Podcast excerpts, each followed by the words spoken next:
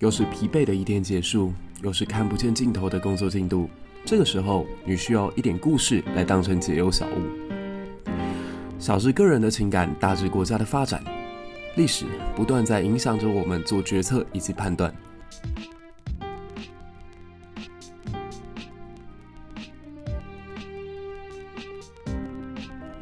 在这个充满问号的年代里，期待你我都可以成为自己理想当中的答案。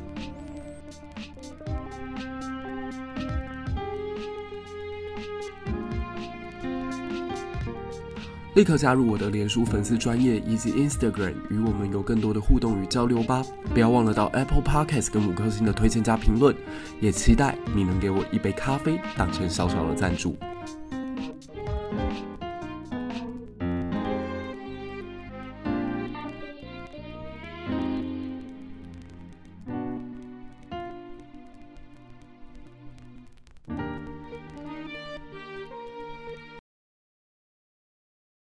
好，大家好久不见啦！今天为大家继续带来《罗马人的故事》第七集。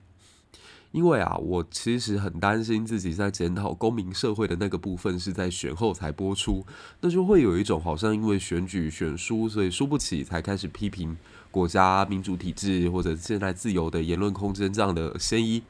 所以我刻意在选前十几天就已经把那个部分在讲雅典怎么陷落的，民主社会存在什么问题啊。公民社会为什么让太多人发言，有时候反而不好啊？那一个非常具有争议的部分，直接先放上去，是因为我想要提醒大家，这真的无关选举。就是你可以看到，现在全球任何的民主国家，无论是美国也好、法国也好，还是南美洲，其实都遇到了大大小小各自不一样的问题。我绝对不是在讲说独裁制度绝对优于民主，可是我要提醒各位的是，只要是民主制度，它就一定会有这样的各种毛病。你可以说它是一个必要之恶，你也可以说它是一个阶段性的转型之痛，或者说这个问题根本就是无解，因为群众不可能是有智慧的。哇塞，这个地图炮好像开得有点大，可是。你会发现，说的确，在一个公民社会里面，要形成共识的过程，无论是成本啊，还是时间啊，还是说大家形成的这个共识之后，呃，彼此都妥协了一部分，那最终走出来的那条道路，是不是比起呃原先大家各自认为的都还要来得更差呢？就每一个人都妥协了一点之后，那个达成的共识还叫共识吗？还是它其实是一个四不像？可是它又必须。是人类社会当中最好的一个决策模式，就比起独裁体制，比起寡头政治，那你可以说它的风险性是比较低的。因为我多次提及寡头政治也好，或者说独裁政治也好，非常看重当时领导人的精神、心灵跟智慧。可是精神、心灵、智慧这三样东西啊，它都是浮动的。嗯、不要说。爸爸跟儿子会不一样了，就算爸爸本人他可能年轻的时候是这样，老了以后也会不一样啊。君不见汉武帝年轻的时候如此的英明睿智，然后到晚年的时候变得如此昏庸弱智吗？那就更不用讲习近平先生会变成什么样子了。所以我认为独裁体制绝对不是一个解决之道，但也不代表说民主体制就一百分好棒棒，什么问题都没有。我觉得这样说实在是太过于讨好选民了。但因为自己是一个老师嘛。那可能有点小小职业病啦，就觉得说公民社会它存在的很多弊端，也必须要有人勇敢的指出来，然后开始来进行讨论。所以我就小小玉骨风惊了，讲了一下罗马的故事喽。那今天带来第七集《罗马人的故事之汉尼拔战记》。太久没有更新了，赶快跟大家复习一下之前我们故事讲到哪里。其实上一次我们提到的是罗马共和国，它在建立之后呢，不断的想办法跟周围的强敌进行一轮又一轮的博弈，而且非常厉害的是，他们受挫能力很好。就其实灭国级的战争不断在发生，他们曾经首都被高卢人给焚毁啊，曾经元老被高卢的蛮人给杀害啊，然后跟自己的邻居萨莫奈人在争夺意大利半岛上面谁主臣服，谁是这边的第一雄主的时候，又陷入了一场非常糟糕的战争，他们的五万人马直接封堵在那个山谷里面，差点变成了罗马版的呃长平之战。那其实说来蛮强大的，就是说，一个人他之所以厉害，不是在顺利的时候他能够有多么的呃强盛，胜利等于强盛这件事情，他自古以来理所当然。我觉得比较了不起的，或者说你要看到一个民族有没有韧性，是看他在失败的时候，在举国陷入悲伤的情绪的时候，在整支部队呈建制性的被歼灭的时候，他能够用什么方法迅速的重新站起来，这才是他最大的一个关键。无论是一个个体，还是大这个国家社会，我觉得都是如此。那罗马公民，或是罗马共和时代，他们就是有这样子不断的自我修复、自我修补。然后重新站起来的能力，他们能最快的在一场浩劫式的失败里面重新找回他们所坚持的价值，或者他们继续战斗下去的意志。惨了，我觉得我讲这一段，有人又要觉得我在以古讽今。其实没有啦，就是在太阳底下真的没有什么新鲜事嘛。你看，只要是人类这种极有缺陷的生物，它在不同的时间段，无论是在什么制度之下，其实做出来的蠢事跟犯的过错都差不多。嗯，不是有一句话讲得很好吗？说人类在历史上学到的唯一教训，就是我们永远没有在历史里头学到任何教训。真的啦，就像如果我现在讲北非，他们非常强大的，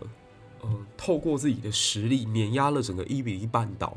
然后在努力向法兰西发起挑战的时候，哎，不幸败北。那如果你是看最近的新闻，你会说啊，这我知道，这是世足赛。摩洛哥这个北非强权，他在呃八强赛之前呢，是打败了葡萄牙，也打败了西班牙。可是最后在要跟四强进行对决的时候，呃，他输给了法国。所以你就会说，哎，这样应该是在讲世足。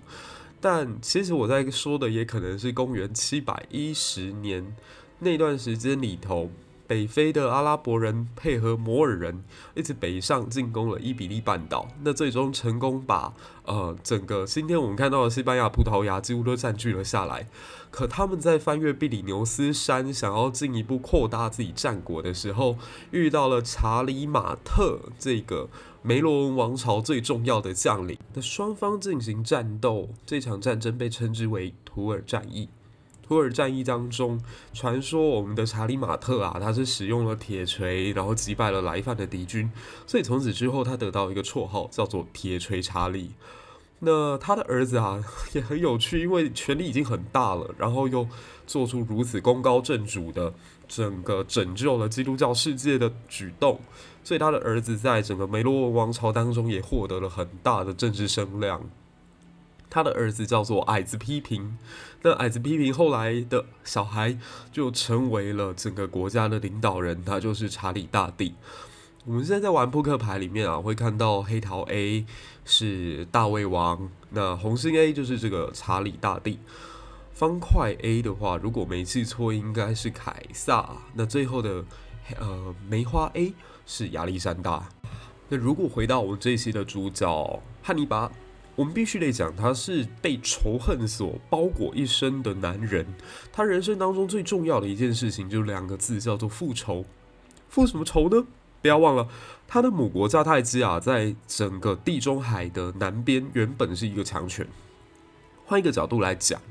如果布匿克战争当中获胜的是迦太基，第一次、第二次、第三次，最终结果都是迦太基获胜。然后迦太基人后来一脚踏入了罗马城。把罗马的万神庙、把罗马的元老院通通付之一炬，甚至在他们的耕地上面通通撒盐的话，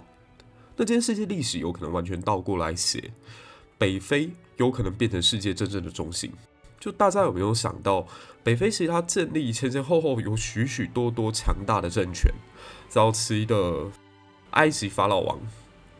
无论是我们熟悉的古夫王也好，还是后来新王朝建构的那一些璀璨的文明，其实都发源于这个在地中海南岸。我们现在想起来，好像相对落后的北非。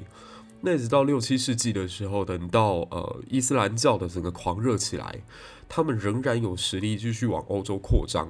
那西边是打到了伊比利半岛，东边则是经过比较长的时间，经过将近八个世纪左右吧，最终把拜占庭的首都君士坦丁堡给攻陷。你必须得说，北非它是有潜力、有资源、有资格成为世界中心的。可是这一切为什么没有发生呢？就是因为布尼克战争当中，他们三次都失败了。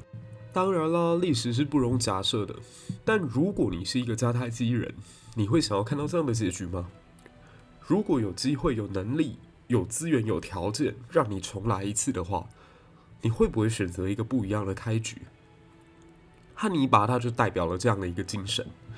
哈尼拔他的父亲哦，其实在他很小的时候就把他带到神庙去，然后在神庙当中，他就要这个孩子在非常小的年纪就对天神发誓，我这辈子必须要跟罗马为敌。然后他也自小就接受很严格、很艰苦的军事锻炼。他的家族啊叫巴卡家族，其实在迦太基算是一个贵族或者所谓的既得利益阶级。那在罗马共和国崛起的时候，他的父亲。被罗马军队多次打败，所以他开始思考：如果我这一代人做不到的话，能不能把这样的一个责任、把这样的一个使命交给我的孩子，交给汉尼拔？那他的父亲也非常聪明的决定要带领国家走向另外一条不同的道路。他开始进入到南欧，他进入到伊比利半岛。那为什么挑选伊比利半岛？其实这也很妙。他们最早原本协定是迦太基。永远不再涉足欧洲事务。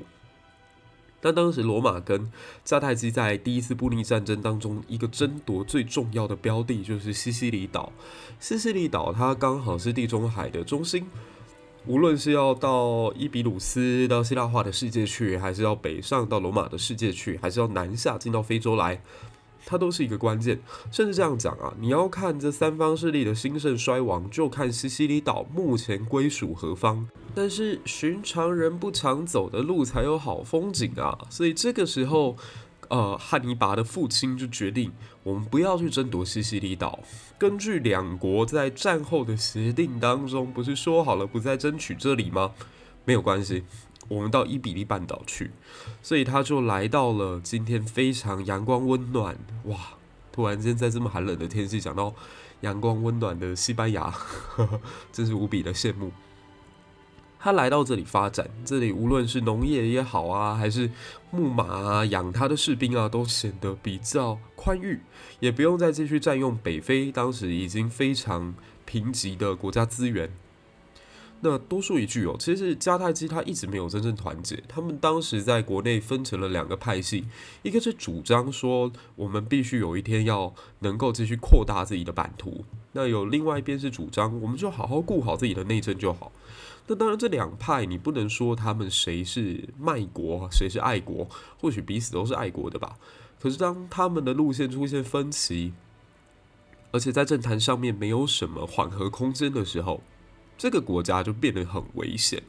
它极为脆弱，因为双方都有点把对手视作是敌人，那就可怕喽。嗯，共产党有一句话讲得很好，叫做必须要联合次要敌人去打击自己的主要敌人。那按照我们的正常逻辑来讲，其实国内的所有力量，无论你喜欢不喜欢、讨厌还是不讨厌，它都相对于外国是我们的次要敌人吧。可是，如果现在出现了一种国内它的政治纷争已经到了彼此水火不容的时候，甚至有一方认为国外才是次要敌人，国内才是主要敌人，所以我可以联合外国的次要敌人来打击国内的主要敌人的时候，那这个国家就非常的危险。迦太基当时就有点是这种状况，所以。汉尼拔的父亲选择屯兵在西班牙，我用一个《三国演义》里面的概念来解释，有点像姜维选择带兵到榻中去屯田。一方面，他也想要避开在朝堂当中这一个非常糟糕的浑水；另一方面，也真正能够为国家累积他的实力。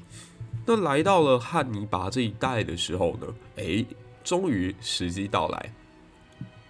汉尼拔，我们在刚刚有讲到，他是整个西方史学界公认的最伟大的战略家，甚至是第一个战略家。那我其实刚刚讲述故事的部分，很多是根据史学家李维的记载啦。李维其实在讲故事的时候，我觉得非常有戏剧张力，它仿佛就是罗马的司马迁吧。就他讲故事的时候，情节非常的丰富啊，然后细节也很多，所以才会有汉尼拔的父亲哈米尔卡逼着他对天神发誓这样的一个细节。那其实这个时候，为什么说他的时间到了，或者说时机已经呃出现在了这个汉尼拔的眼前？刚好在公元二二一年的时候，罗马他完成了对山地的萨莫奈以及北边高卢人的进一步打击。有没有敏感的观众忽然间发现我想要讲什么？没错，我觉得上帝很偷懒。公元前二二一年，在东方世界也有一个民族，他完成了对周围其他国家的打击，完成了他的版图奠定，完成了他所谓的嗯国家的扩张。这个国家叫秦国，而在西方完成统一的人叫罗马。那为什么我说这件事情是上帝偷懒呢？你会发现，说上帝在写历史的时候，他可能也找不到其他元素了，所以东边发生的故事在西边重新上演一次，在西边曾经上演过的剧情，在东方重新用一种不同的色彩再表现过一次。所以你看哦，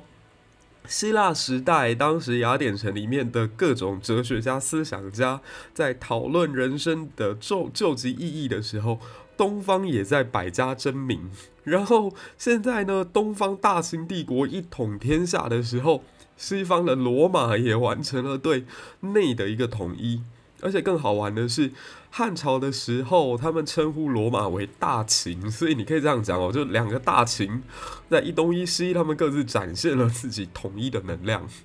然后接下来的这一幕呢，其实东西双方也出现极其相似的点，就是让你想到。大秦帝国之所以会灭亡，是因为得罪了哪一边的人呢？给大家三秒钟思考，一二三，对，南方。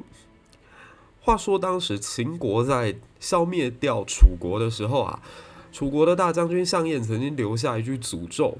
说：“楚虽三户，但亡秦必楚。”那等到秦末乱世。啊，群雄纷争的时刻，从楚地来的刘邦跟项羽，的确是主导了后来整个国家的走向，也是他们呃前前后后进攻到了咸阳，把咸阳宫给烧的连渣都不剩。那这个时候无独有偶，在西方世界里，罗马人也要面对迦太基重新对他的报仇，那汉尼拔就扮演了一个很关键的角色。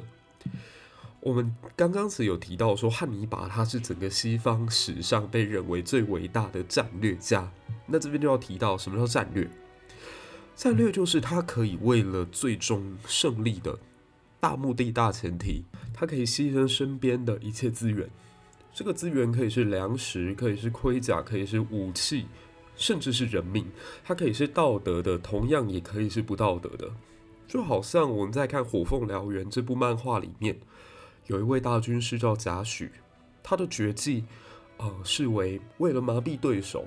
可以把自己主上的人头给奉献出去，叫荆轲刺秦，公子献头，此为黑暗兵法。那汉尼拔也是，他为了最终能够消灭掉罗马，他愿意把自己的军队做最大限度的牺牲。当然，我这样讲应该会让很多人不舒服，但的确，我们常看到有一些人为了胜利，他是可以不择手段的。那汉尼拔标准就是这样一个人，他是战略家没有错，但有一句话说得很好：“一将功成，则万骨枯。”战争的导火线呢，来自于迦太基跟罗马，他们曾经在伊比利半岛上有一个协定，就是以当时的一条河叫埃布罗河为界，埃布罗河以北。隶属于罗马的势力范围，埃布罗河以南则归属于迦太基。但是这个时候啊，有一座城市叫萨贡托。如果大家把地图打开，会发现其实埃布罗河已经非常接近比利牛斯山，它跟比利牛斯山是平行的，所以它其实距离罗马或者说距离法国这里比较近，距离北非是比较远的。那萨贡托这个城市呢，则是比较接近迦太基这边，它远远在呃阿布罗河以南。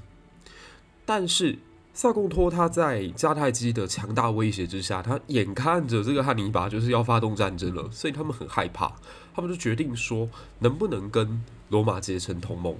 哎，可是来自于萨贡托的恐惧，跑去跟罗马结盟在一起，刚好正中汉尼拔下怀。汉尼拔还在担心自己找不到借口对罗马宣战呢。萨贡托城市一跟罗马结盟之后，诶，理由借口通通都有了。首先，汉尼拔就告诉自己的军队说：“你看吧，是罗马人自己违背了原本我们彼此的约定，自己跨过界来哦，可不是我们主动发起攻击的哦。”其二。他也想要透过这场战争给罗马释放一个错误的讯息，就是我想要跟你作战，可其实我的实力不强，所以汉尼拔他包围了萨贡托之后，整整八个月才把他打下来。那罗马这里就产生了巨大的误判了。首先，汉尼拔似乎没有想象中的厉害；其次，或许迦太基即将要对我们发起举国的进攻。可方向应该来自于南方，所以他们的军队当时还驻扎在西西里，严防着在北非海岸线上面迦太基会不会越雷池一步。可是这也通通都在汉尼拔的计算当中。汉尼拔认为，如果我在萨贡托打得实在太猛。罗马人一定会加强所有边界的防御。可如果我在这里展现出我自己其实并没有传说当中这么厉害的话，罗马势必会对我放下戒心。这一招完全成功。然后在打下萨贡托之后呢，我们的汉尼拔就开始沿着地中海的海岸线，慢慢的前进到高卢去。那当然，在他往高卢走的时候，罗马元老院也发现不太对劲了，所以他派出执政官带领一万人。前往高卢前线，务必阻击汉尼拔军队继续向前行。那汉尼拔的骑兵队在前锋摸哨的时候，不小心跟罗马有了接触。双方经过了一场其实不能算是战斗的冲突之后，罗马获得了胜利。那汉尼拔为了保留实力，或者说他不想要曝光，因此他并没有追击，也没有增援，就让那个骑兵队在前面被罗马给吞掉。那西庇厄当时只是非常的警觉，说：“哇，现在迦太基人已经来到这里了，那他们下一步会是什么地方呢？”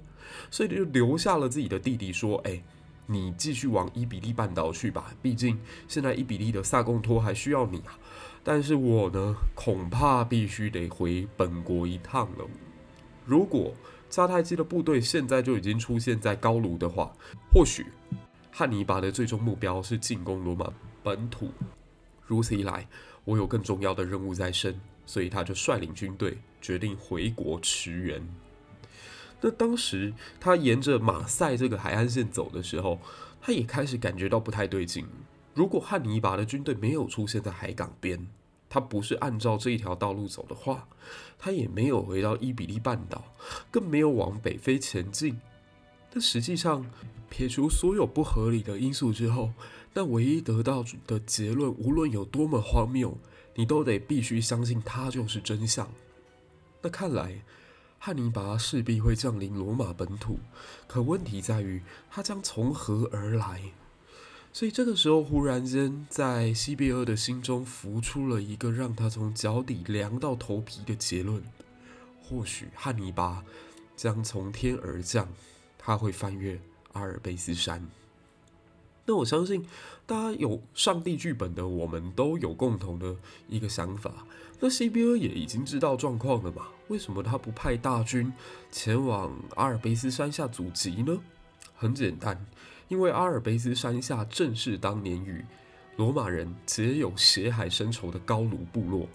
高卢在迦太基跟罗马之间，势必会倒向迦太基。我如果大军这个时候前往到山南高卢，他们所聚集的地方去，不要遇到迦太基人，搞不好就已经先被高卢人胖揍一顿。这种状况之下胜率极小，所以西庇厄只能静观其变。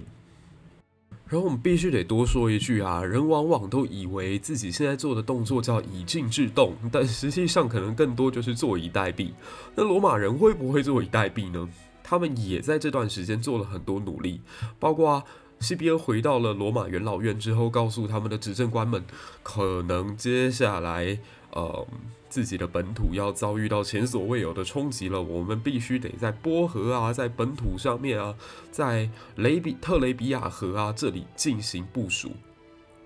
可是汉尼拔其实也不好受，他先翻越了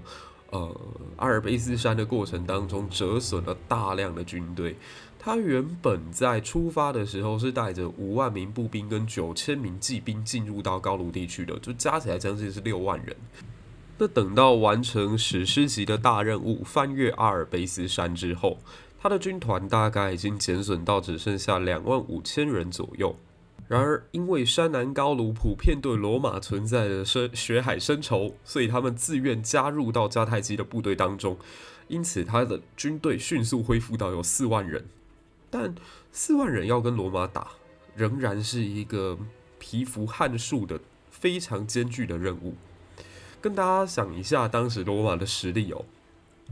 罗马如果以当时元老院能够动员兵力的极限，是可以冲出二十五万人马左右。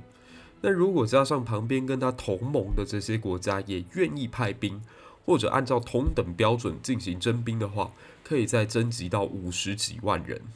换句话说，汉尼拔纵使现在有四万多人马，他的敌人也是他的十倍甚至更多。根据罗马人的故事，呃，盐野七生的说法是，当时罗马世界总共可以集合七十万人。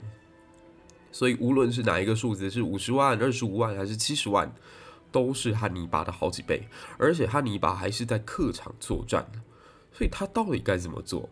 汉尼拔在呃第一场跟罗马的接触。就已经让罗马人看到了自己的实力，双方在提西诺河边进行交战。那这一轮当中，汉尼拔几乎没有任何的损失，就换得到罗马的崩溃。但是西比欧这一个非常厉害的执政官，在这场败仗当中，想尽办法保住了自己的性命，所以他逃出升天，他跑跑回元老院，再次对全体国民进行警告。汉尼拔是真的已经来了，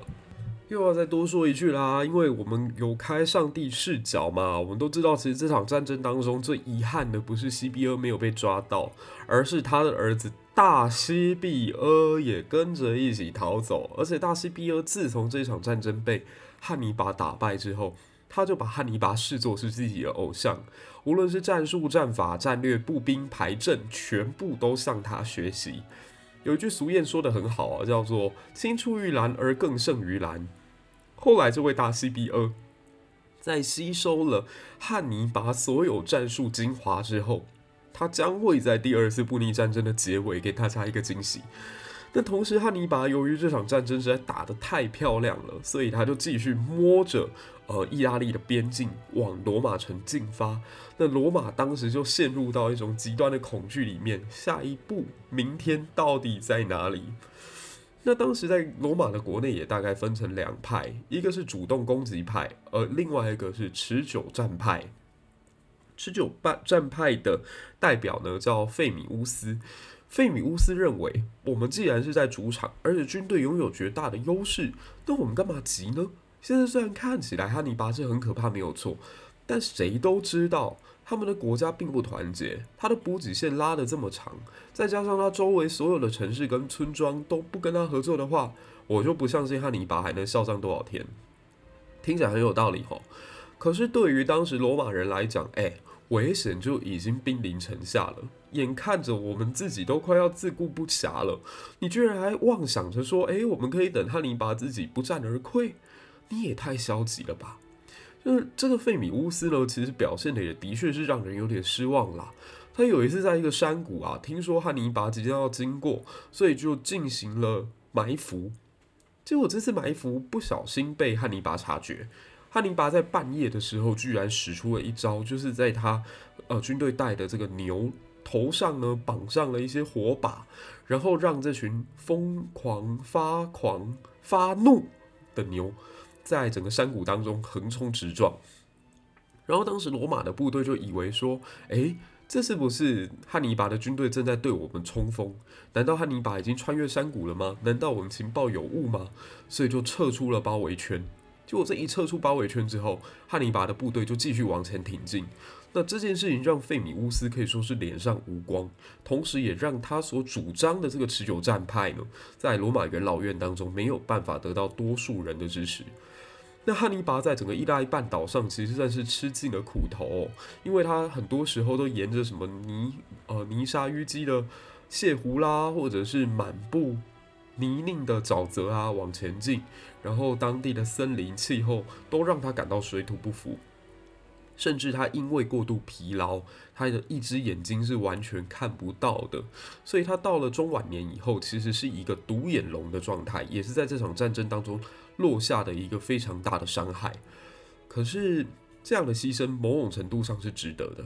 他的战术很简单，他希望能够透过一场又一场的会战，除了打击罗马他们的公民信心以外，也把这些罗马的盟友纳为自己的侧翼。所以这个战术能不能成功，就取决于罗马人敢不敢继续在失败的状况之下来跟我挑战。但罗马当然是敢啦，因为罗马毕竟也是一个横刀跃马的战斗民族嘛。所以罗马的部队呢，就决定开始走跟他决战派。刚刚我们提到说，那位比较保守的费米乌斯，他的战术既然被大家讨厌了，那。必须得走向另外一条道路了，所以敢交战的将领决定跟汉尼拔再继续决一雌雄。那双方呢，其实后来还有几次的交锋，不过下场都非常的惨，特别是吉梅诺湖之战。吉梅诺湖之战是罗马的部队在大雾里面，完全不知道迦太基的部队布在什么地方，然后就在三面被合围的状况之下，集体被进行屠杀。那当然，罗马的执政官是奋战到了最后一刻，仍然手持着他的武器，不向迦太基低头。可是两万五千人这么庞大的部队就葬送在阵前。而更令人沮丧或气馁的是，罗马人虽然损失非常惨重，也非常英勇，没有什么人真的放下武器投降。可是。迦太基人居然只损失了几百人，你现在想想看，这战损比将近一百比一，换成任何人来看都知道罗马大概完蛋了吧？可罗马在这么沮丧、绝望的情形之下，他们仍然选择继续奋战，所以他们派出了两个执政官，这两个执政官也有意思，一个是保守派，一个是主战派，那。因为双方在元老院里面相持不下，所以想说解决方案呢，就是你们两个就一起带兵出去吧。这两个执政官分别叫瓦罗跟保罗斯，那他们一个主战，一个保守，他们带领他们的大军，大概有八万多人吧，决定要来搜寻汉尼拔现在主力在哪里，然后跟他进行对决。于是罗马的大部队跟迦太基的大部队，双方共同走向，一定会。名载青史的那个战场，这个战场的名字叫做坎尼。下一集我们讲坎尼会战之后，以及罗马共和国跟迦太基这一轮对决结局长什么样子。我们下一期见。喜欢今天的故事，不要忘了到 Apple Podcast 给五颗星的推荐加评论，也可以分享给自己的朋友。也欢迎到我的粉丝专业来跟我进行更多的互动，那我们就下期再见喽，拜拜。